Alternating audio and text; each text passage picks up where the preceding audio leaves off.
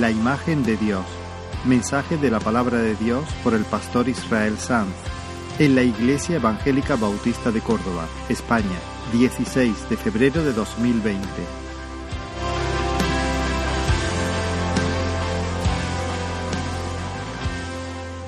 Os invito a abrir la palabra del Señor en Génesis capítulo 1. Continuamos con, con la serie que hemos titulado En el principio, basada en el relato histórico, bíblico del libro de Génesis. Génesis capítulo 1. En el primer mensaje de, de, la serie enfocamos nuestra mirada en el Creador, el Creador admirable. Él es el eterno, el eterno increado, el independiente, el diferente, el otro, el único Dios verdadero, el todopoderoso, omnisciente, dueño absoluto de cielos y tierra, soberano que ostenta el derecho de definir la naturaleza de las cosas, eh, definir el propósito de las cosas, el Dios bueno que se deleita en crear un mundo amable, lleno de beneficios, y dijimos que nuestra primera necesidad, la primera necesidad del ser humano es conocerle. Y cuando nosotros vivimos de espaldas a Dios, entonces nos embrutecemos, nos sacamos los ojos, nos volvemos necios. Es la esencia de la necedad. El necio dice en su corazón, tal vez no lo dice con su boca, pero vive de esa manera, lo piensa o vive, funciona de esa manera diciendo, no hay Dios. En el segundo mensaje estuvimos enfocándonos en el cosmos la creación de Dios, la obra creativa del Señor eh, durante esos días de creación. Y, vimos que el Señor eh, desplegó su fuerza, su sabiduría en la creación en tres fases consecutivas. La primera de ellas la llamamos la fase de creación original o la fase de materias primas. Allí en esa etapa, Dios de la nada por decreto irresistible, llamó a la existencia el tiempo, el espacio, la materia, la energía, el mundo angelical. Todo estaba allí, entonces, sobre el, como, el, como la arcilla sobre el torno. Pero el Espíritu de Dios vibraba, se movía, aleteaba, iba y venía sobre las aguas. Y cuando el Espíritu de Dios incuba cuando el Espíritu de Dios revolotea, cuando el Espíritu de Dios se mueve sobre la masa primigenia, aunque la masa primigenia sea fría, inerte, oscura, inhóspita y baldía, está a punto de ocurrir un milagro. Ese es el preludio, el mover de Dios. Es el preludio de algo maravilloso. Y luego Dios dijo, sea la luz. Y así arranca la segunda etapa, que llamamos la fase de formación o de organización. Y Dios separa en primer lugar la luz de las tinieblas, llama al periodo de luz, lo llama día, al periodo, al lapso sin luz, lo llama noche. En el día segundo, Dios separa la mole de las aguas y crea entre las aguas de abajo y las aguas de arriba una atmósfera respirable a la que llamó cielo. En el día tercero concentra las aguas de abajo en, los cauces, en las cuencas de los océanos y de los mares, y deja al descubierto grandes porciones de tierra, a las que llama tierra, y a las concentraciones de las aguas llama mares. A estas alturas el caos ya es cosmos. La tierra ya no está desordenada, está vacía, pero ya no está desordenada. Y ahora empieza la tercera fase, la fase de completación, o de compleción, de llenar la tierra, que ya no es caos, ya es cosmos, pero que todavía está vacía. En el cuarto día, el Señor, en el final del tercer día, el Señor viste la tierra de verde, plantas con semillas, hierba, árboles, flores. Y en el cuarto día el Señor llena el firmamento, estrellas, galaxias, constelaciones, planetas. Y él fija el sol no solamente, y la luna no solamente como lumbreras para la noche y el día, sino también para eh, medir, marcar las estaciones, los, los años, los días, los meses.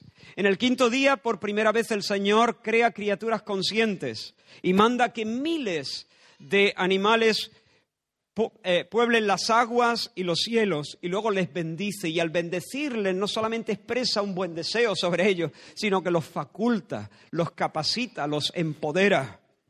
Y por último, el Señor en el sexto día crea los animales terrestres y finalmente la corona de su creación, el hombre, en dos versiones, masculina y femenina, Adán y Eva, el hombre.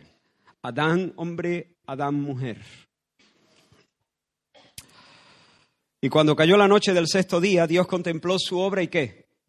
Se regocijó, la celebró, pronunció que todo era bueno, proclamó que todo era adecuado para hacer lo que se suponía que la creación tenía que hacer, reflejar la gloria de Dios mismo, manifestar la majestad, la belleza, el poder, la sabiduría. El universo entero era el escenario en el que Dios había decidido lucirse, mostrar su pureza y todas sus perfecciones.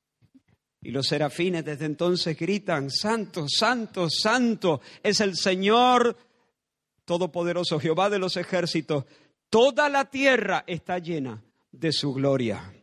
En cada criatura el Dios Trino podía ver algo de sí mismo, algo de algún reflejo de sus atributos. La creación tanto el acto de crear como la contemplación de la creación es, una, es un acto, es un ejercicio, es una, una experiencia de autodisfrute de Dios, donde Dios no encuentra algo que le faltaba, donde Dios se encuentra a sí mismo, se ve reflejado de alguna manera. Y en esta mañana, habiendo visto en el primer mensaje al Creador admirable y en el segundo mensaje la creación maravillosa, en este mensaje quiero hablar de ti mismo, de nosotros, del hombre, la corona de la creación. El ser humano pequeño y al mismo tiempo enorme, grande, lleno de significado.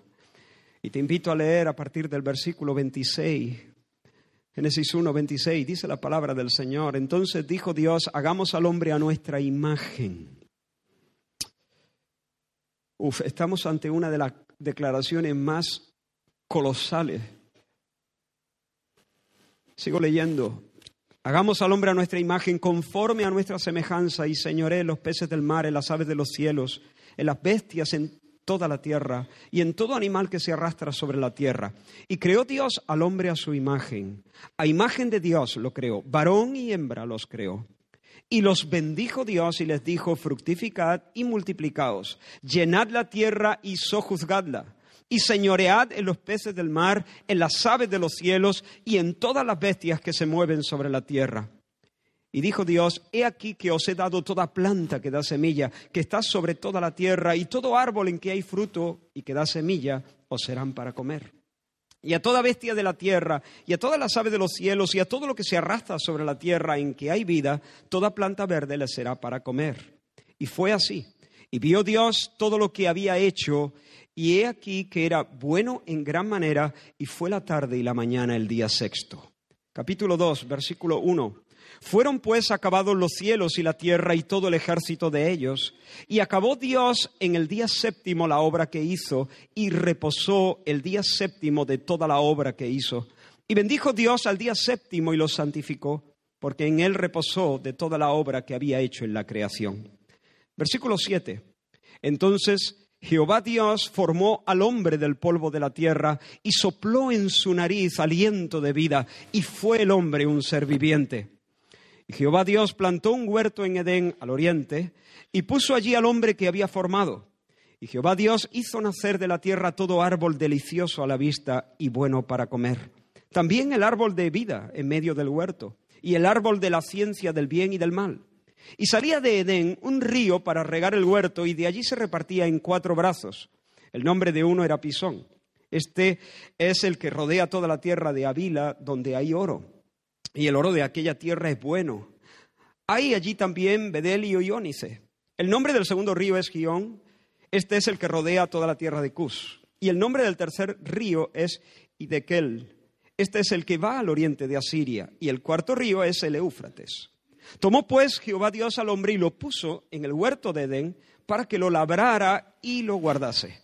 Y mandó Jehová Dios al hombre diciendo, de todo árbol del huerto podrás comer, mas del árbol de la ciencia del bien y del mal no comerás, porque el día que de él comieres ciertamente morirás. Y dijo Jehová Dios, no es bueno que el hombre esté solo. Le haré ayuda idónea para él. Jehová Dios formó pues de la tierra toda bestia del campo y toda ave de los cielos y las trajo a Adán para que viese cómo las había de llamar. Y todo lo que Adán llamó a los animales vivientes, ese es su nombre. Y puso Adán nombre a toda bestia y ave de los cielos y a todo ganado del campo, mas para Adán no se halló ayuda idónea para él. Entonces Jehová Dios hizo caer sueño profundo sobre Adán, y mientras éste dormía, tomó una de sus costillas y cerró la carne en su lugar, y de la costilla que Jehová Dios tomó del hombre, hizo una mujer y la trajo al hombre. Dijo entonces Adán, esto es ahora hueso de mis huesos y carne de mi carne, esta será llamada varona, porque del varón fue tomada. Por tanto, dejará el hombre a su padre y a su madre y se unirá a su mujer, y serán una sola carne y estaban ambos desnudos, Adán y su mujer, y no se avergonzaban. Déjame orar pidiendo la ayuda del Señor. Señor, estamos delante de tu palabra santa, poderosa, bendita, y la necesitamos mucho más de lo que creemos. Por eso, Señor, en esta mañana te pedimos que tú abras nuestros ojos, ilumines, Señor, nuestro corazón te pasé, Señor, por este lugar. Desates nudos, Señor, en nuestras almas. Traigas salvación. Que podamos, Señor, experimentar que ciertamente hay bendición y vida eterna en medio de tu pueblo. En el nombre de Jesús. Hermanos, en este texto hay demasiado para considerarlo en un solo mensaje. Necesitaríamos varios mensajes. Ah, entonces lo que quiero hacer es limitarme a decir algunas cosas fundamentales. Y, yo pido al Señor que Él unja nuestros ojos con colirio, porque si nosotros vemos, ¿has visto alguna vez algún vídeo de una persona que escucha por primera vez o que puede ver algo, los colores por primera vez? ¿Ha visto la cara de sorpresa? ¿Ha visto su emoción?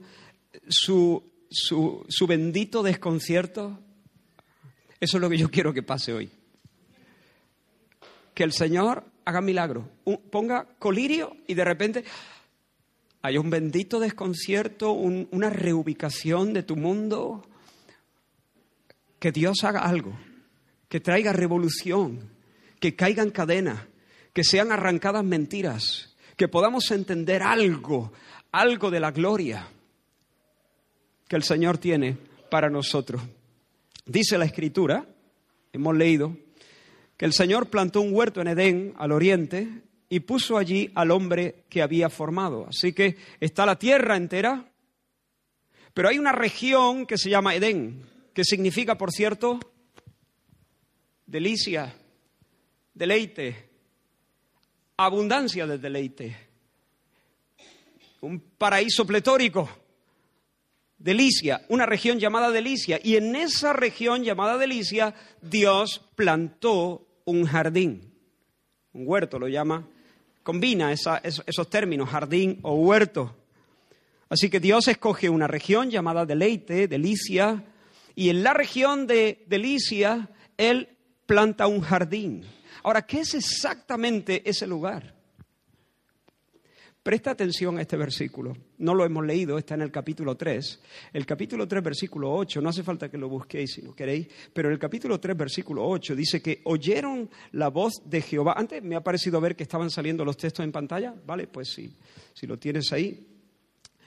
Y oyeron la voz de Jehová, Dios, que se paseaba en el huerto al aire del día y el hombre y su mujer se escondieron de la presencia de Jehová. Hasta ahí. Y oyeron la voz de Jehová que se paseaba en el huerto al aire del día. ¿Qué está pasando ahí? Dios paseándose en el jardín. Eh, sí, ya, ya, está bien. Aquí, aquí. Dios paseándose en el jardín. No estoy acostumbrado a, moverme con, esta. Y si veo que todos miráis para allá, entonces me desubico. Ah, Dios paseando en el jardín. Esto es algo muy importante. el jardín es un lugar donde Dios se pasea.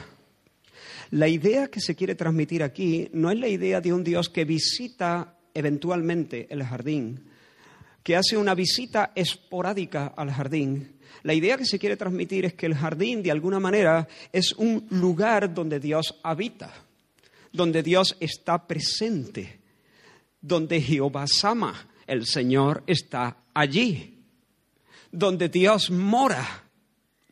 Ahora, hay otro texto que este sí hemos leído y que es muy interesante en este sentido. Dice, fueron pues acabados los cielos y la tierra y todo el ejército de ellos, acabó Dios en el día séptimo la obra que hizo y reposó. Acabó Dios la obra que hizo y reposó. Ahora, este no es el reposo de un albañil que termina la faena, limpia sus herramientas, recoge su salario y se va a su casa. No, este es el reposo de un albañil que termina su propia casa. Y cuando ha recogido su herramienta, cuando ha dado el último brochazo, entonces ¿qué hace? Se aposenta, se sienta, se queda, habita, mora, se recrea, se alegra, reposa, reposa. No solamente cesa el trabajo, sino que habita, disfruta lo que ha hecho. Recorre las estancias, pasea por el lugar porque es su casa, son sus habitaciones, las cuales ha hecho para sí mismo, para morar allí, para disfrutar allí, para vivir allí. Es interesante notar que cuando Salomón dedica el templo, la casa del Señor, la habitación que el Señor decide poner en Sión, en Jerusalén. Mira cómo se refiere. Él está orando, Salomón, para dedicar el templo y dice, ahora pues, oh Dios mío, te ruego que estén abiertos tus ojos y atentos tus oídos a la oración en este lugar. Y enseguida dice, atento, oh Jehová, levántate ahora para habitar en tu reposo.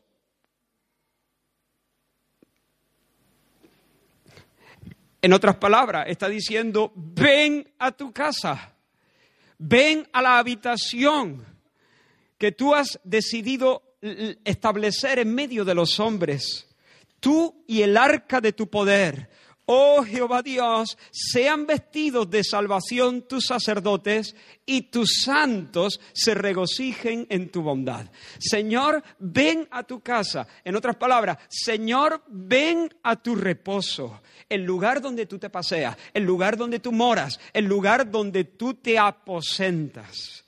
En Isaías 66 Dios le dice por medio de su profeta al pueblo, el Señor dice así, el cielo es mi trono la tierra, el estrado de mis pies. ¿Dónde está la casa que me habréis de edificar y dónde el lugar de mi reposo? Es lo mismo. ¿Dónde está mi casa? Es decir, ¿dónde están mis aposentos? Es decir, ¿dónde está mi santuario? ¿Dónde está el lugar donde yo reposo? Así que no es casual que Dios crea Después, cuando termina de ordenar y de llenar el cosmos, crea al hombre y a la mujer, Adán y a Eva, luego se los lleva, luego planta un jardín y se los lleva al jardín. Y cuando termina de hacer todas esas obras creativas, el Señor viene a caminar a su santuario, a su habitación reposa, no solamente que deja de trabajar, por supuesto Dios no estaba cansado, descansa en el sentido de que se aposenta. El jardín es casa, el jardín es habitación, el jardín en Edén es el lugar donde Dios mora, del que se puede decir, Jehová está en medio de ti, poderoso, Él salvará, Él se gozará sobre ti con alegría, callará de amor, se regocijará sobre ti con cánticos. El jardín en Edén es el lugar donde Dios está. El huerto es santuario, el huerto es templo, el templo del Dios vivo que está presente y se manifiesta. Se manifiesta, habla y camina y se mueve en medio del templo en medio del templo en la región de delicia, porque hay delicia a su diestra para siempre. En su presencia hay plenitud de gozo, hay delicias a su diestra para siempre. Hay un sinfín de bendiciones, hay un río que riega la tierra, se divide en cuatro brazos, hay comida buena y saludable, animales graciosos, curiosos, hay armonía por todas partes, pero la bendición más grande, la bendición real que le da significado a todas las demás bendiciones es que el Señor está allí. Como dice la Sulamita en el Cantar de los Cantares, oh, si Él me besara con besos de su boca. Porque mejores son tus amores que el vino, a más del olor de tus suaves ungüentos, tus perfumes maravillosos, pero más allá de tus perfumes, tu nombre es el perfume, tú mismo eres el perfume, tu nombre es como un perfume derramado. Atráeme, en pos de ti correremos. Y ahora dice la, enamorada, el rey me ha metido en sus cámaras. Atráeme, en pos de ti correremos. Eh, eh, habla, el cantar de los cantares habla de la belleza del romance entre un hombre y una mujer. Un, texto lleno de romanticismo, incluso de, sensualidad pura, limpia. Y lo mismo podemos decir del Señor quitándole pues eh, la sensualidad no hay ningún, ningún significado sexual, pero en un sentido podemos decir que cuando el Señor hizo a Adán y luego se lo llevó al jardín, lo metió en sus cámaras. El rey me ha metido en sus cámaras. El rey me invita a su casa. El rey me ha metido en su templo. El rey me ha metido en su habitación. ¿Para qué? Para tener compañerismo, para tener intimidad, para conocerle, para, para entregarme y para darse a nosotros. Edén, el jardín en Edén, en un sentido es tálamo y por supuesto, digo de nuevo, sin ninguna connotación sexual, un símbolo de compañerismo, de andar con Dios, conversar con Dios, tener un encuentro con Dios, encuentro con Dios. Es interesante notar que tras el pecado el Señor expulsó a nuestros padres de Edén. Pero luego ya sabéis que Dios eh, no desechó a los hombres, sino que se fue en busca de ellos, para recuperar lo que se había perdido, para restaurar todo. Y entonces Él decide levantar un tabernáculo, una tienda y mudarse a nuestro barrio. Él, él, vino en medio del pueblo de Israel y puso su tienda, puso su habitación puso su templo, puso un santuario en medio de las tiendas de Israel. Y cuando Él da el diseño del tabernáculo, hay algo muy interesante. Hay muchas cosas interesantes, pero una de las cosas interesantes en cuanto al diseño del tabernáculo es la siguiente. Leo ahora un texto en Éxodo. Presta atención harás, le dice Dios a Moisés, harás además un, candelero, un candelero perdón, de oro puro. Labrado a martillo se hará el candelero. Presta atención. Su pie, su base, su caña, sus copas, sus manzanas y sus flores serán de lo mismo, de oro. Y luego dice, y saldrán seis brazos de sus lados, tres brazos del candelero a un lado, tres brazos del candelero a otro, luego la caña del centro, siete copas, tres copas en forma de flor de almendro y un brazo, una manzana y una flor. y tres copas en flor de almendro en otro brazo, una manzana y una flor, y así en los seis brazos. Su base, su caña, su copa, sus manzanas y sus flores. ¿Qué es eso? ¿Ah? ¿Te lo pinto otra vez? Con manzanas y flores. ¿A ti te parece casual que en el diseño del tabernáculo, en la tienda que Dios monta en medio del pueblo de Israel, hay diferentes, esta no es la única, diferentes alusiones a qué? Al templo primero, al jardín, al jardín. Pero luego en el templo de Salomón, cuando ya Salomón eh, recibe el diseño de manos de su padre David, y en el templo de Salomón se nos dice que la casa, esto es, esto está en el primer libro de los reyes, la casa, esto es el templo de adelante, tenía 40 codos y la casa estaba cubierta de cedro por dentro y tenía entalladuras de calabazas silvestres y de botones de flores. Todo era cedro, ninguna piedra se veía. Y luego dice que Salomón cubrió de oro los querubines y esculpió todas las paredes de la casa alrededor de diversas figuras de querubines, de palmeras y de flores. ¿Tú crees que es casualidad? ¿O se está queriendo recrear el templo primero, el lugar que Dios estableció para habitar en medio de nosotros y pasearse y encontrarse con nosotros?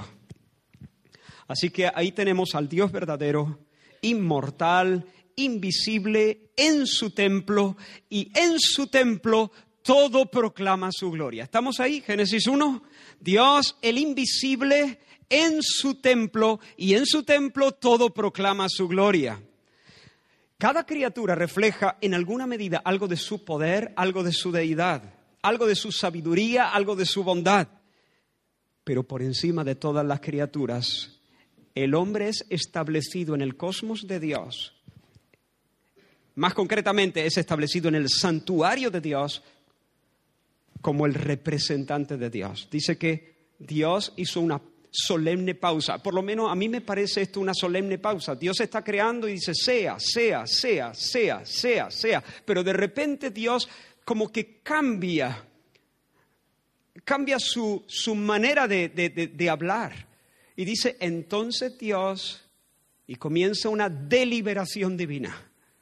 Dios delibera en el seno de su Santa Trinidad y dice, hagamos, hagamos al hombre a nuestra imagen y a nuestra semejanza, conforme a nuestra semejanza, y señoré en los peces del mar, en las aves de los cielos, en las bestias, en toda la tierra. Y creó Dios al hombre a imagen a su imagen, a imagen de Dios lo creó, varón y hembra los creó. Ahora, hermanos, una cosa aquí muy importante. Dios prohíbe terminantemente hacer imágenes de Él, ¿sí o no? No tendrás dioses ajenos delante de mí, dice Éxodo 20. No te harás imagen ni ninguna semejanza de lo que esté arriba en el cielo, ni abajo la tierra, ni en las aguas debajo de la tierra. No te inclinarás delante de ellas, ni las honrarás, porque yo soy tu Dios fuerte, celoso, que visito la maldad de los padres sobre los hijos hasta la tercera y cuarta generación de los que me aborrecen.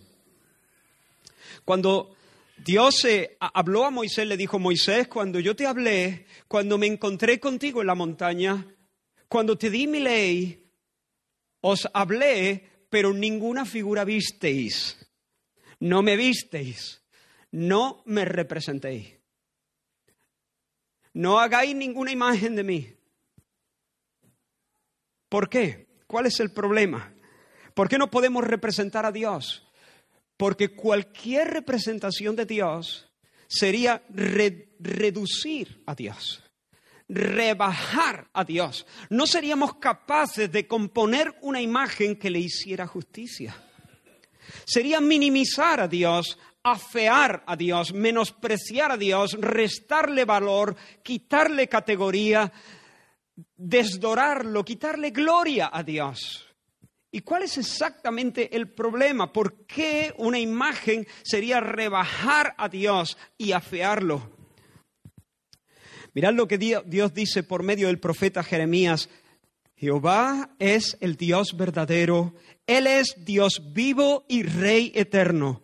A su ira tiembla la tierra y las naciones no pueden sufrir su indignación. Les diréis así, dice el Señor, los dioses que no hicieron los cielos ni la tierra, desaparezcan de la tierra y de debajo de los cielos. El que hizo la tierra con su poder, el que puso en orden el mundo con su saber y extendió los cielos con su sabiduría. A su voz se producen muchedumbres de aguas en el cielo y hace subir las aguas de lo postrero de la tierra y hace relámpagos con lluvia y saca el viento de sus depósitos. Ese soy yo. Y sigue diciendo, todo hombre se embrutece y le falta conocimiento se avergüenza de su ídolo todo fundidor. Porque, atención, porque mentirosa es su obra de fundición. No hay espíritu en ella. Vanidad son, obra vana.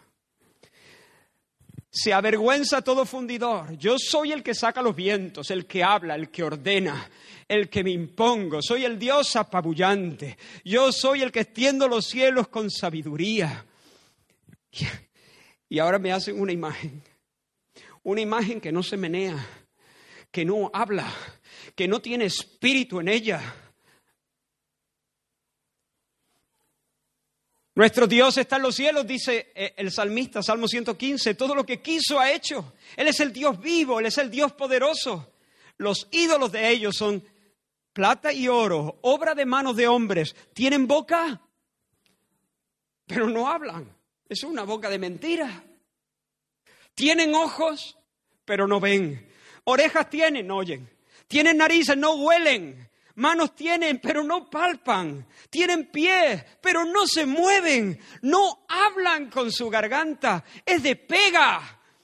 Es una falsificación. Obra mentirosa. Que hablan muy mal de mí porque yo soy el Dios que me muevo. Yo soy el Dios que hablo. Yo soy el Dios que extiende los cielos como, una, como si fuera una cortina. Yo soy el Dios que viene y que va, que mando, que oigo, que toco. Yo soy el Dios vivo. estos ídolos son un fraude, no reflejan mi realidad, más bien confunden, no hablan, hablan mal de mí, transmiten algo falso, algo que es mentira, no me representan. Así que Dios prohíbe imágenes porque no le representan no muestran que Él es el Dios vivo, poderoso, sabio, bueno.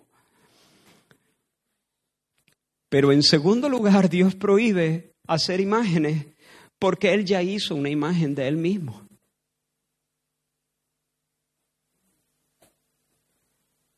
Y la puso en su templo como, como tiene, donde tienen que estar las imágenes.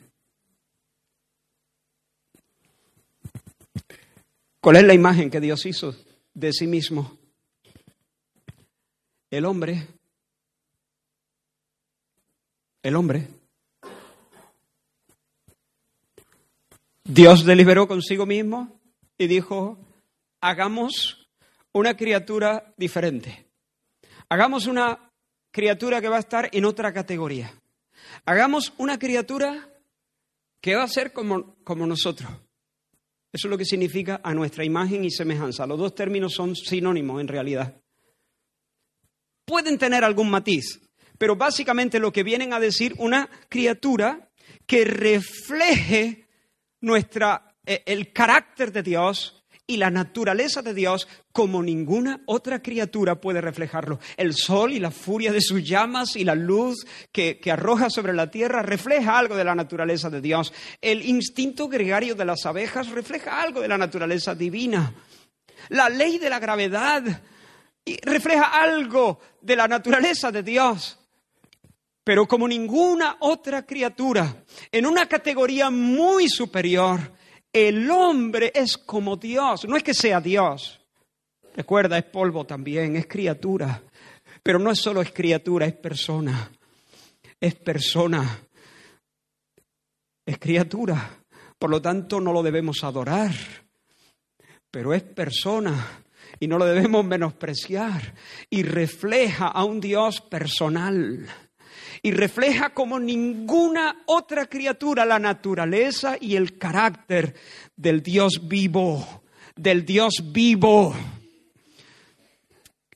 Tenemos una boca que no es de pega, habla. Tenemos unos ojos que no son de pega, ven. Si Dios es espíritu, ya sé que no tiene, pero Él ve, no sé cómo. Él habla, Él toca, Él se mueve y Él a nosotros nos da poder reflejar de muchas maneras quién es Él. Y no solo reflejar su naturaleza y su carácter, aún más representarle delante de toda la creación. Los términos son sinónimos, he dicho, y, y, eso es fácil de comprobar porque, por ejemplo, en el versículo 26 se usan los dos. Hagamos a nuestra imagen conforme a nuestra semejanza. Sin embargo, en el versículo 27 solamente se usa uno. Dice que fue hecho a su imagen, a imagen de Dios lo creó. ¿Y qué pasa con la semejanza? Es lo mismo. ¿Se olvidó Dios de la semejanza? ¿Habías dicho dos cosas, Señor? ¿Solamente haces una? No, es lo mismo. De hecho, en el capítulo 5 de Génesis, versículo 1, se usa solamente el término semejanza. ¿Y qué pasa con la imagen? Es lo mismo. Pero básicamente lo que quieren transmitir es que el hombre es como Dios.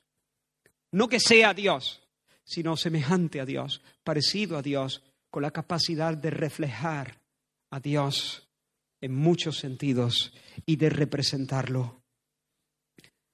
Dios es inteligente, piensa, razona, evalúa, delibera, como hemos visto. Y el hombre es un ser racional que comprende, interpreta, discrimina, argumenta. Dios es bueno, Él ama la justicia, Él aborrece, detesta el mal. Y el hombre es una criatura moral, capaz de distinguir el bien y el mal. Cuando mi hámster se comió a su compañero en la jaula,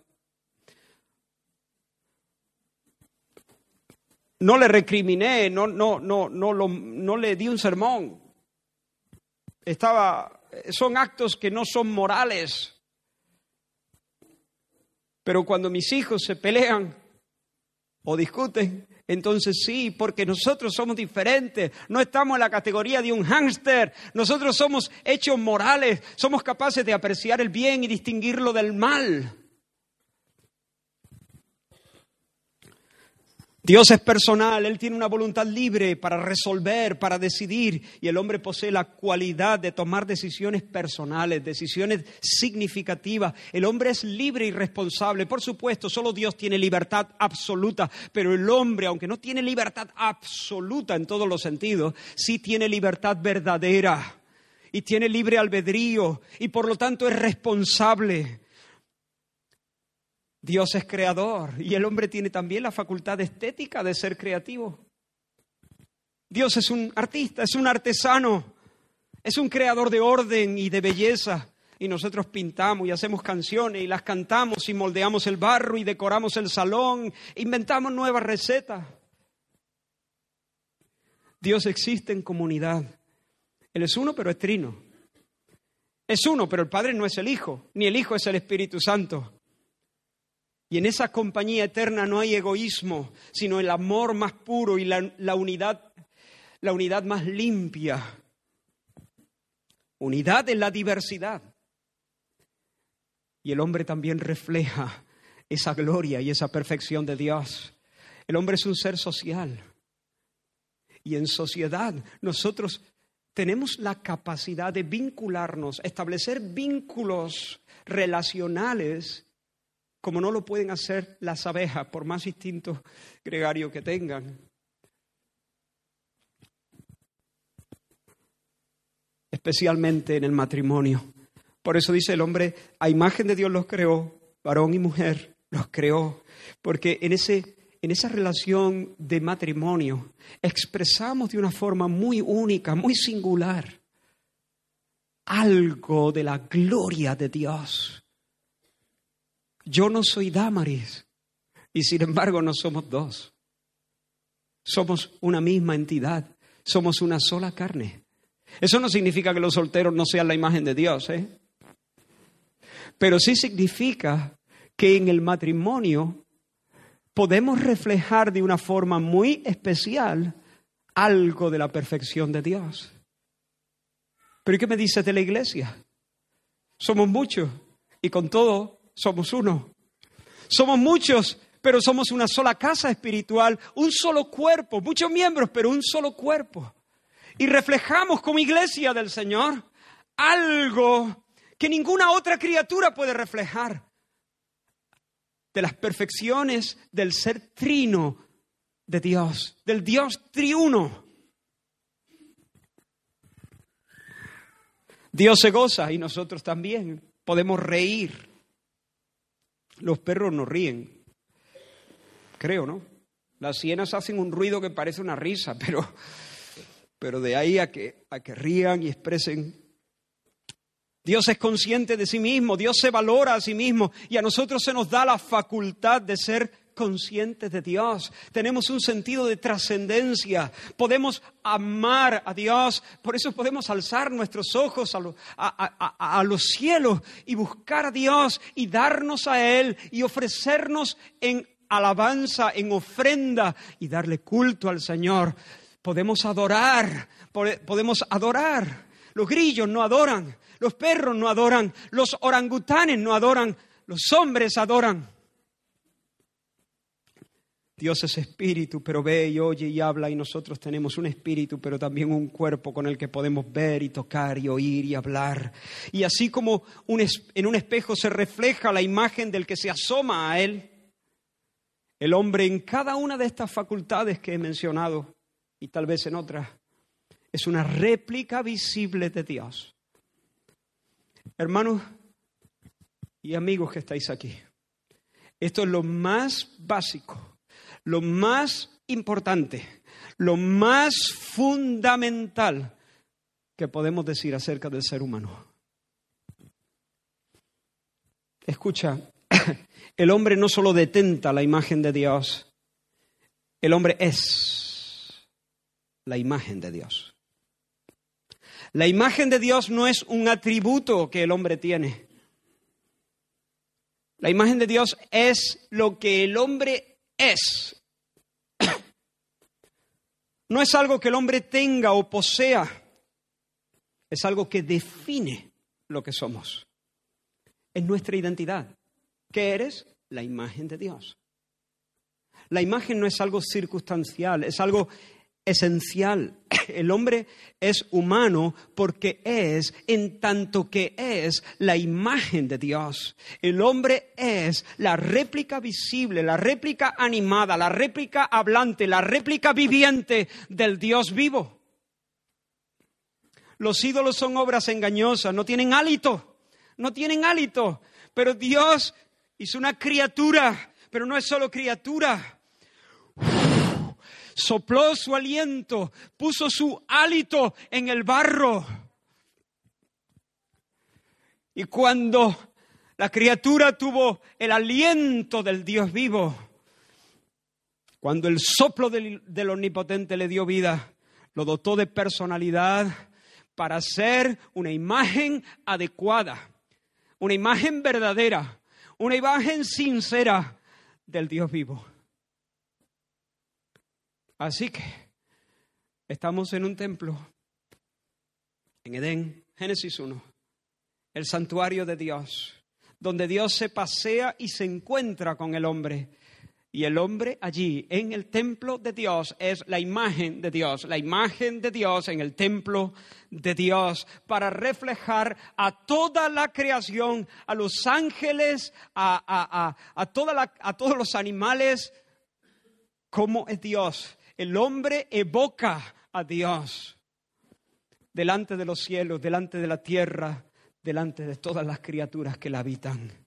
El hombre está allí para representar a Dios, para actuar en su nombre, para ser su lugarteniente, para ser el virrey de Dios, para ser la mano derecha de Dios. La imagen de Dios no es solamente algo que somos, es algo que hacemos también. Es algo que define nuestra naturaleza, pero es algo que define nuestra misión también. No es solamente una cuestión de identidad, es una cuestión de propósito también. Propósito, misión. Estamos hablando de dos cosas bien importantes. Si tú no sabes quién eres y no sabes para qué estás aquí, estás absolutamente perdido. Y Dios quiere encontrarte hoy. Dios quiere ubicarte hoy. Dios quiere decirte, ¿qué eres tú? ¿Y para qué estás aquí?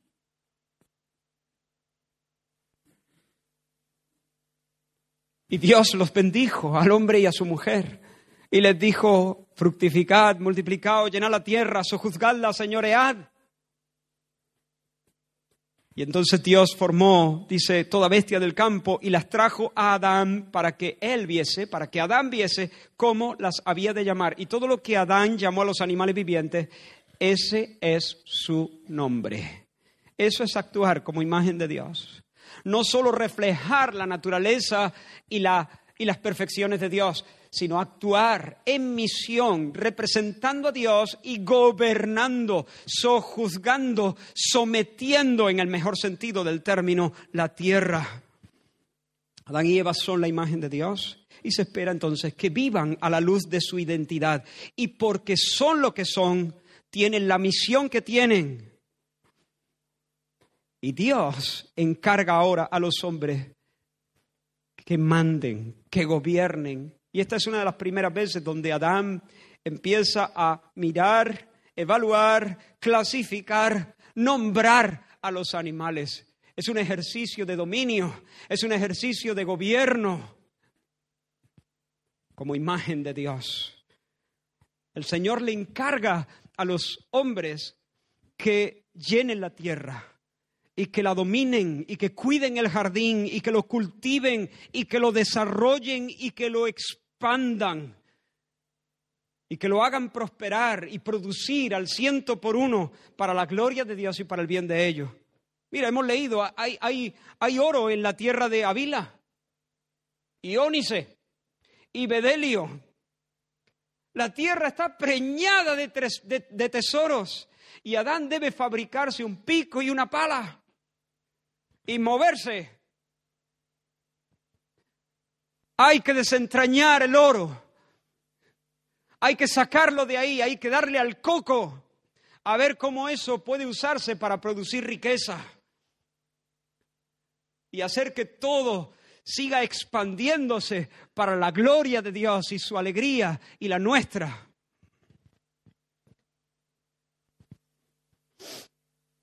Hay tesoros en la nieve.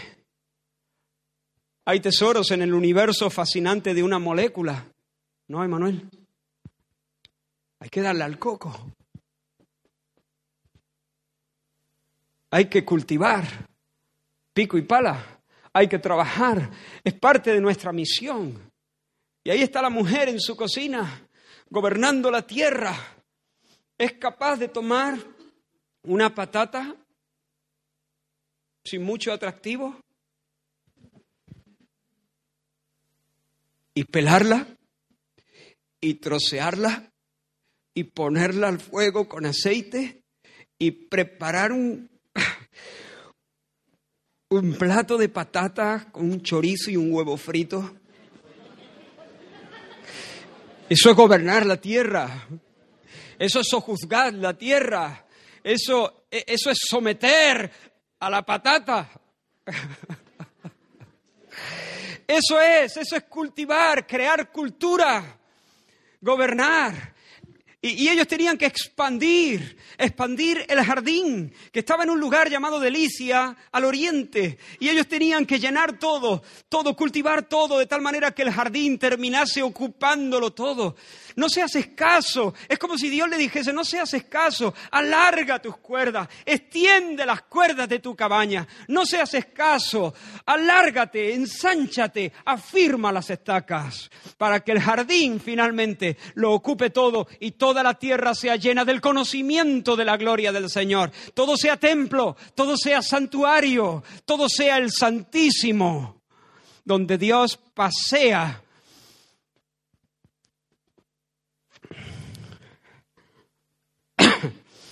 llamado a cultivar es un llamado cultural.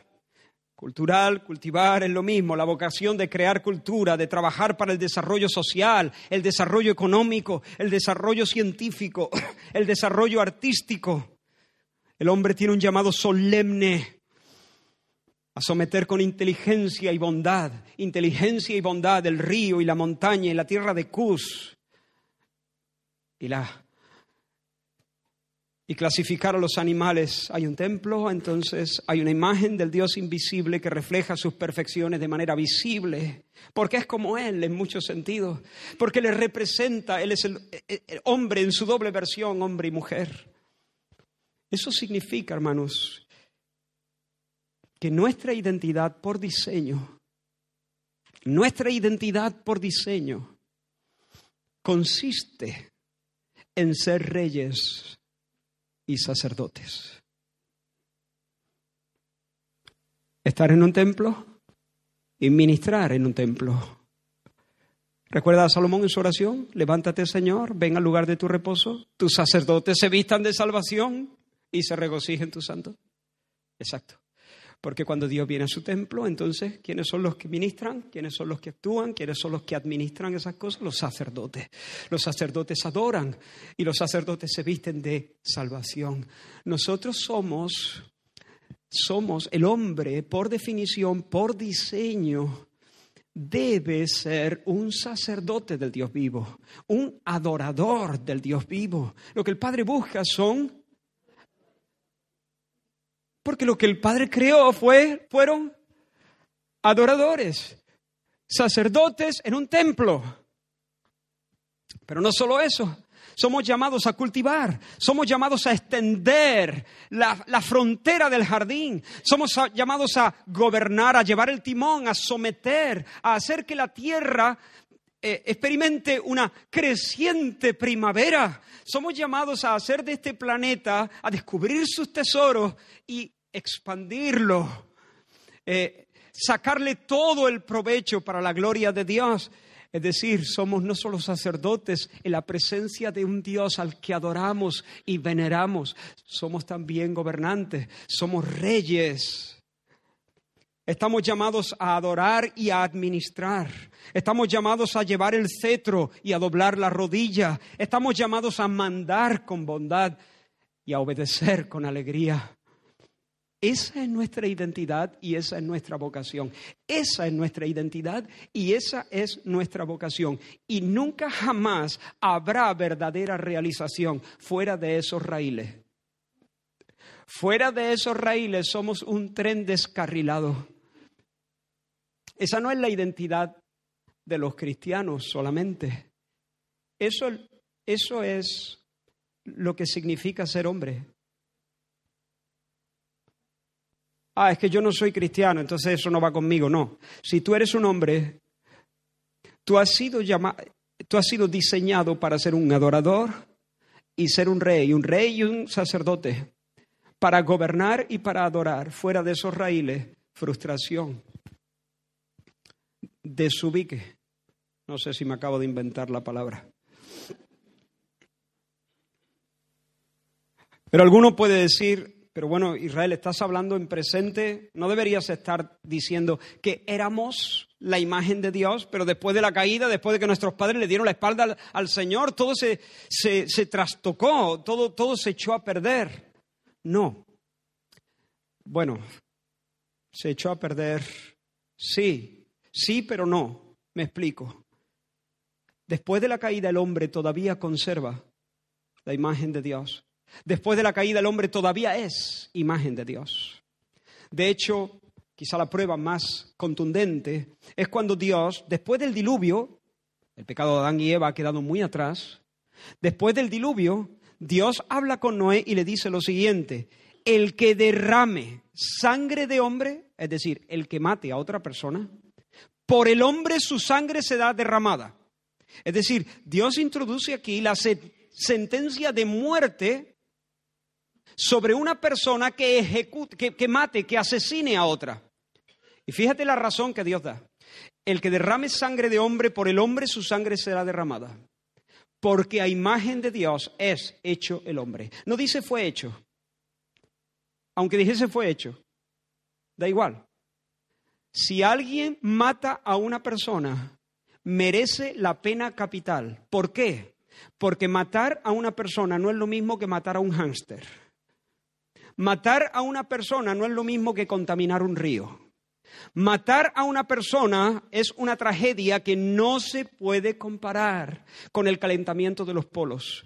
Matar a una persona es atentar contra Dios mismo, porque a imagen de Dios está hecha esa persona y esa persona le refleja en muchos sentidos y le representa en muchos sentidos.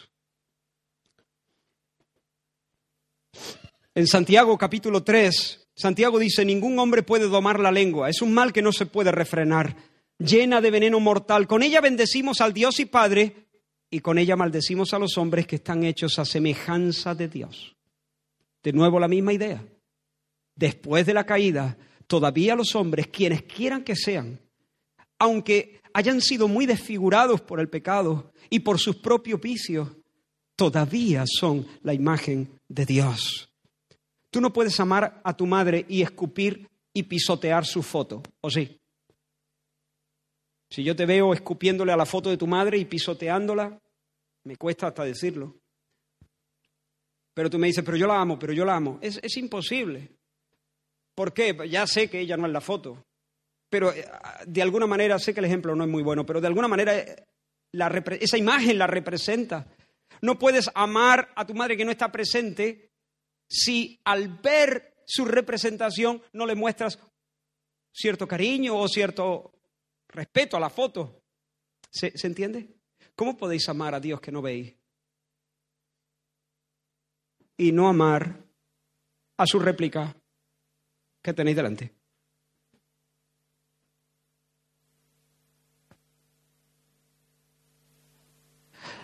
Hombre, me va a comparar a Dios con este. Dios siempre me ha tratado bien, pero este no hace nada más que pisarme el callo. Eh, pero es que esa no es la idea. La idea es que le representa. Le representa. Y cuando yo atento contra las personas, realmente estoy manifestando que mi amor por el Señor todavía deja mucho que desear. El hombre no es un accidente, hermano. El hombre no es un animal más desarrollado que otros. El hombre no es un saco de células. El hombre no es materia sin propósito destinada a convertirse en desperdicio. El hombre es imagen de Dios. Insultar a las personas. Ponerle un mote a un chico de la escuela y acosarlo con ese mote para burlarse de él. Es una tragedia monumental es una agresión contra Dios, porque ese, esa persona, aunque tenga fallas en su carácter, aunque pueda ser más pesado que un tanque en la solapa, aunque pueda ser una persona que también se las trae, es imagen de Dios. Imagen de Dios. Y los insultos, y los motes, y los comentarios hirientes, y los gritos, y los golpes, atentan contra Dios mismo. Estás atentando de manera doble contra la imagen de Dios. Estás atentando contra el otro que es imagen de Dios. Y estás atentando contra ti mismo que eres imagen de Dios. Y no deberías estar conduciéndote de esa manera, porque no corresponde ni a tu naturaleza ni a tu propósito. El racismo es, una, es un atentado contra esta verdad. Pensar que mi cultura es superior o que esta otra cultura o que esta otra raza es, es inferior o superior es un pecado gravísimo feo, horrible a los ojos de Dios. La esclavitud, la trata de personas, la indiferencia hacia el sufrimiento, el aborto. El aborto. Es una locura sangrante. Es una locura sangrante es una rebelión contra Dios, es un insulto a su majestad, que nuestra generación esté más preocupada por el calentamiento de la tierra que por el asesinato de miles y millones de niños en el vientre de sus madres, el lugar de la tierra que debería ser el lugar más seguro para ellos. El aborto es un crimen. Es un crimen, pero no solamente contra el hombre. Es un es un desafío contra Dios mismo. Y yo protesto. Y yo quiero mostrar mi indignación ante una generación loca, atontada, empanada, que no sabe calibrar las cosas. Yo prestaré atención a los que se preocupan por el calentamiento global el día que se preocupen por el asesinato de los bebés en el vientre, hasta ese día no tendrán mi oído. Hipócrita, le diré. Protesto, hermanos. Muestro mi indignación. Y creo que al hacerlo estoy captando algo del corazón de Dios, no mucho, porque si no, no podría seguir hablando. protesto, lleno de indignación y de rabia santa, protesto. El aborto es un crimen. A imagen de Dios es hecho el hombre. Hay dignidad en cada ser humano, aun en los no nacidos.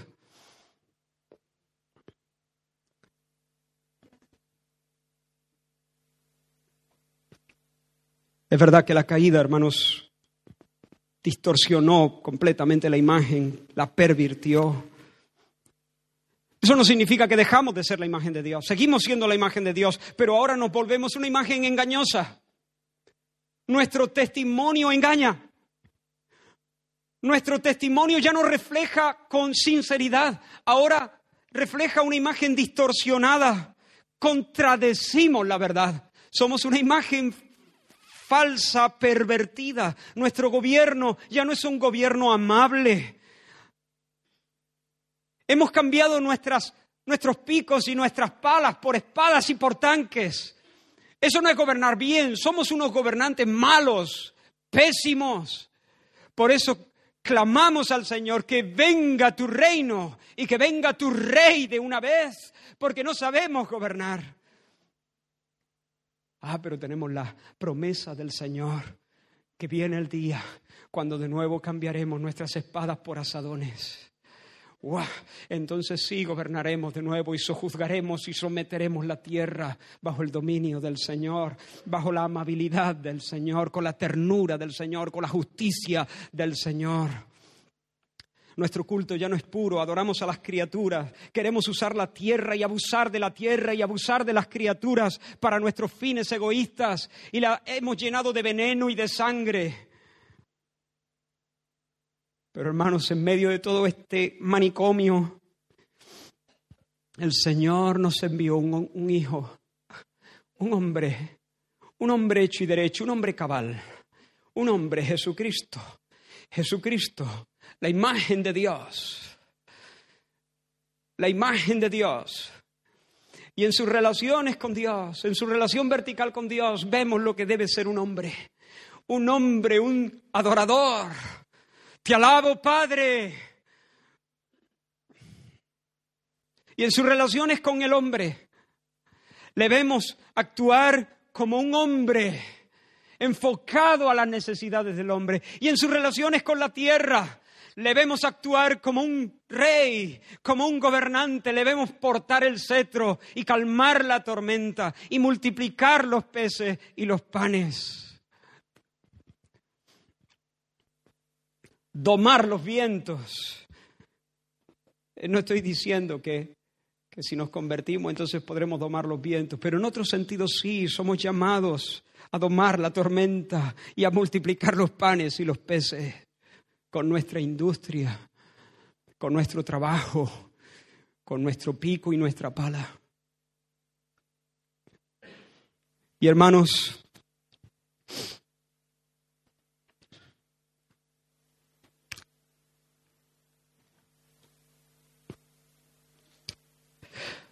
Amigos primero, quiero dirigirme a aquellos que todavía no han rendido sus vidas al Señor Jesús. Eres un hombre, eres una mujer, no eres poca cosa, no eres poca cosa. Hay un solemne llamado y una identidad que no podemos calibrar bien. Ojo, que el Señor nos dé a entender mejor esto. Pero tú necesitas nacer de nuevo. El pecado te ha destrozado, te ha destrozado, pero sabes que hay esperanza. El Señor no dijo ya, pues nada, ahí te quedas. El Señor vino en Jesucristo para regalarte salvación, para regalarte restitución como alguien oraba esta mañana. ¿Quién como tú? ¿Quién restituye como tú? Sí.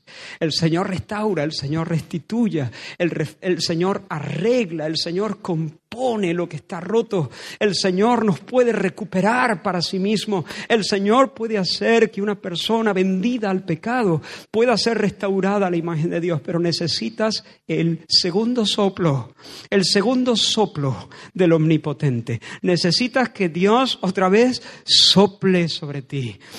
Que el Espíritu de Dios venga. Si tú crees que Dios estaba en Cristo, despojado de toda belleza sobre el Calvario, sin parecer, sin hermosura, soportando el castigo que tú merecías, ocupando tu lugar, satisfaciendo las demandas de la justicia de Dios. Él murió por tus pecados y si crees que al tercer día resucitó, y está sentado como rey soberano en los cielos. Si pones tu confianza en Él y solo en Él, si no te apoyas en tu prudencia o en tu mérito o en tu esfuerzo, si no confías en ninguna religión ni, ni, tienes cartas en la manga, si tú te echas sobre sus brazos y le confiesas como tu Señor, si te pones bajo su yugo, el Señor perdona tus pecados y te regala una nueva vida. Y viene a ti a morar en el, por, por su espíritu en tu corazón para hacerte de nuevo una imagen recuperada, recuperada y en recuperación, porque ahí no termina la cosa. Ahora quiero dirigirme a los cristianos, a los que ya habéis nacido de nuevo. Nuestro llamado es glorioso y el Señor está haciendo una obra de redención que no ha terminado. Sabemos que a los que aman a Dios todas las cosas les ayudan a bien. Esto es conforme, esto es a los que conforme a su propósito son llamados, porque a los que antes conoció, también los predestinó. ¿Para qué? Para que sean hechos conformes a la imagen de su Hijo, porque Él es el hombre cabal. Ser hechos a la imagen de su Hijo es ser conformados a la imagen de Dios y poder vivir en plenitud como imagen de Dios, de acuerdo a nuestra naturaleza, a nuestra naturaleza renovada y de acuerdo a nuestra misión bendita para que Él sea el primogénito entre muchos hermanos. No mintáis, dice Pablo a los colosenses, no mintáis los unos a los otros, no mintáis los unos a los otros, habiéndoos despojado del viejo hombre con sus hechos y revestido del nuevo, el cual, conforme a la imagen del que lo creó, se va renovando. No mintáis, no mintáis. Eso no es de acuerdo a vuestra vocación y a vuestra identidad. Decid la verdad, porque sois nuevas criaturas. Nuevas criaturas que se están reformando, que se están renovando conforme a la imagen del que lo creó, del que nos creó. Y así como hemos traído la imagen de Adán, traeremos la imagen del hombre celestial, el postrer Adán, dice Pablo en 1 Corintios 15. Y la Biblia termina en el libro de Apocalipsis en uno de sus grandes cantos de este libro, diciendo que cantaban un nuevo canto diciendo, digno eres de tomar el libro y de, abrir sus sellos, porque tú fuiste inmolado y con tu sangre nos has redimido para Dios, nos has redimido para Dios de todo linaje y lengua y pueblo y nación y nos has hecho para nuestro Dios reyes y sacerdotes y reinaremos sobre la tierra. Cocinaremos sobre la tierra encontraremos tesoros nuevos sobre la tierra. Investigaremos sobre la tierra y la tierra conocerá su edad de oro por los siglos sin fin, bajo el gobierno amable de las imágenes de Dios. Jesús, el hombre, nuestra cabeza, el marido, y nosotros su ayuda idónea. Sobre una tierra nueva, bajo un cielo nuevo. Sé santo Busca la santidad porque santidad es conformidad a Cristo.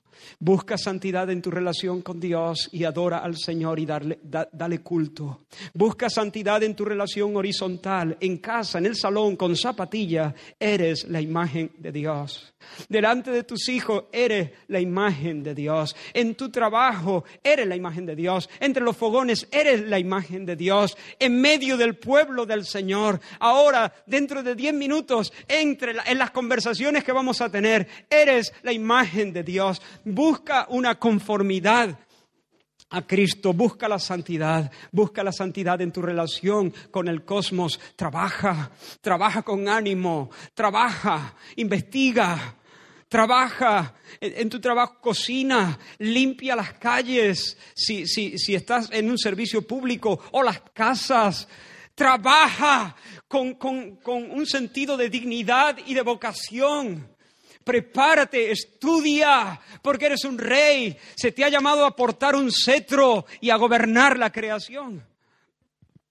Ora, ora, porque cuando oramos también participamos en el gobierno de Dios. Ora para que venga el reino y la voluntad de Dios sea hecha. Evangeliza para que el jardín se extienda.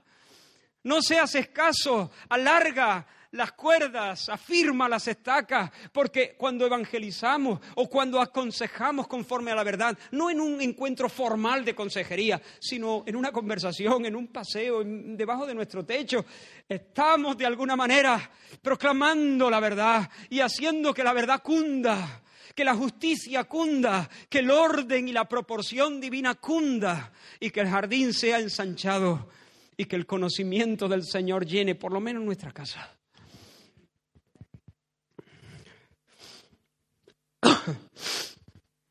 Termino. He tomado más tiempo del que pensé que necesitaría. Pido al Señor que unja tus ojos con colirio. Pido al Señor que unja los míos. Que podamos captar lo que hay encerrado aquí. Lo que somos, lo que somos y cuál es nuestra misión, nuestra vocación más básica, más importante. Si no has estado viviendo de esta manera, te digo cariñosamente, sal de ahí, arrepiéntete, date la vuelta, acude al Señor, clama por misericordia. Él es Dios de misericordia. Clama por misericordia. Pídele al Señor ser transformado. Transfórmame. Señor, tú has dicho que tu propósito es hacerme conforme a la imagen de tu Hijo.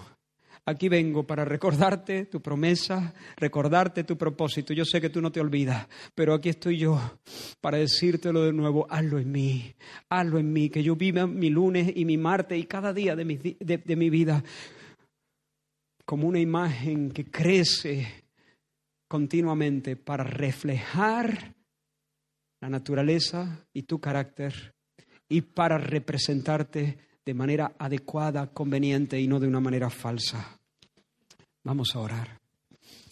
Gracias Señor. Gracias Señor. Gracias Señor. Sabemos Señor que ya no habitamos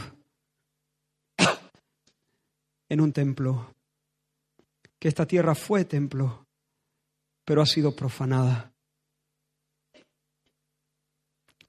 Pero sabemos, Señor, que mañana volverá a ser templo y todo el lugar en derredor será santísimo. Y la ciudad será llamada Jehová Sama. El Señor está allí. Y también sabemos, Señor, que aunque ya no, que esta tierra no es un templo, no es un santuario, nosotros sí somos santuario Tú nos has hecho el templo de tu Espíritu Santo, tu casa, Señor. Y allí donde tú nos has puesto, en medio de la ciudad, durante la semana, tú estableces tu santuario, Señor. En nosotros, Dios mío, has venido a morar con nosotros. Y en medio de tu casa, en medio de tu iglesia, en medio de tu congregación, tú habitas, Señor. Tú habitas las alabanzas de tu pueblo. Señor, ayúdanos a andar como sacerdote. Ayúdanos, Señor, a adorarte en espíritu y en verdad, en todo lo que hacemos, Señor. Que tus sacerdotes se vistan de salvación, que canten con gozo tu santo, Señor. Y ayúdanos, Señor, a andar como reyes. Ayúdanos, Señor. Ayúdanos, Señor, a ser responsables a representarte dignamente, Señor, andar conforme a nuestra vocación. Danos, Señor, entendimiento para que vivamos. En el nombre de Jesús, salva a aquellos, Señor, que están perdidos, desorientados, totalmente desubicados, inventando propósitos para sus vidas cuando tú ya has fijado el gran propósito. Oh Señor, que caigan ahora todos los sueños vanos. Que caigan, Señor, propósitos, Señor, que no son los tuyos. Señor, si hemos intentado vivir para otras cosas, Señor.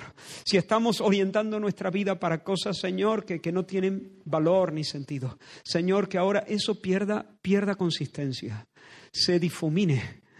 Señor, que de repente eso que nos entusiasmaba hasta hace rato, Señor, nos deje totalmente vacíos. Señor, y llénanos de tu visión en el nombre de Jesús. Amén, amén. Que el Señor os bendiga, hermano.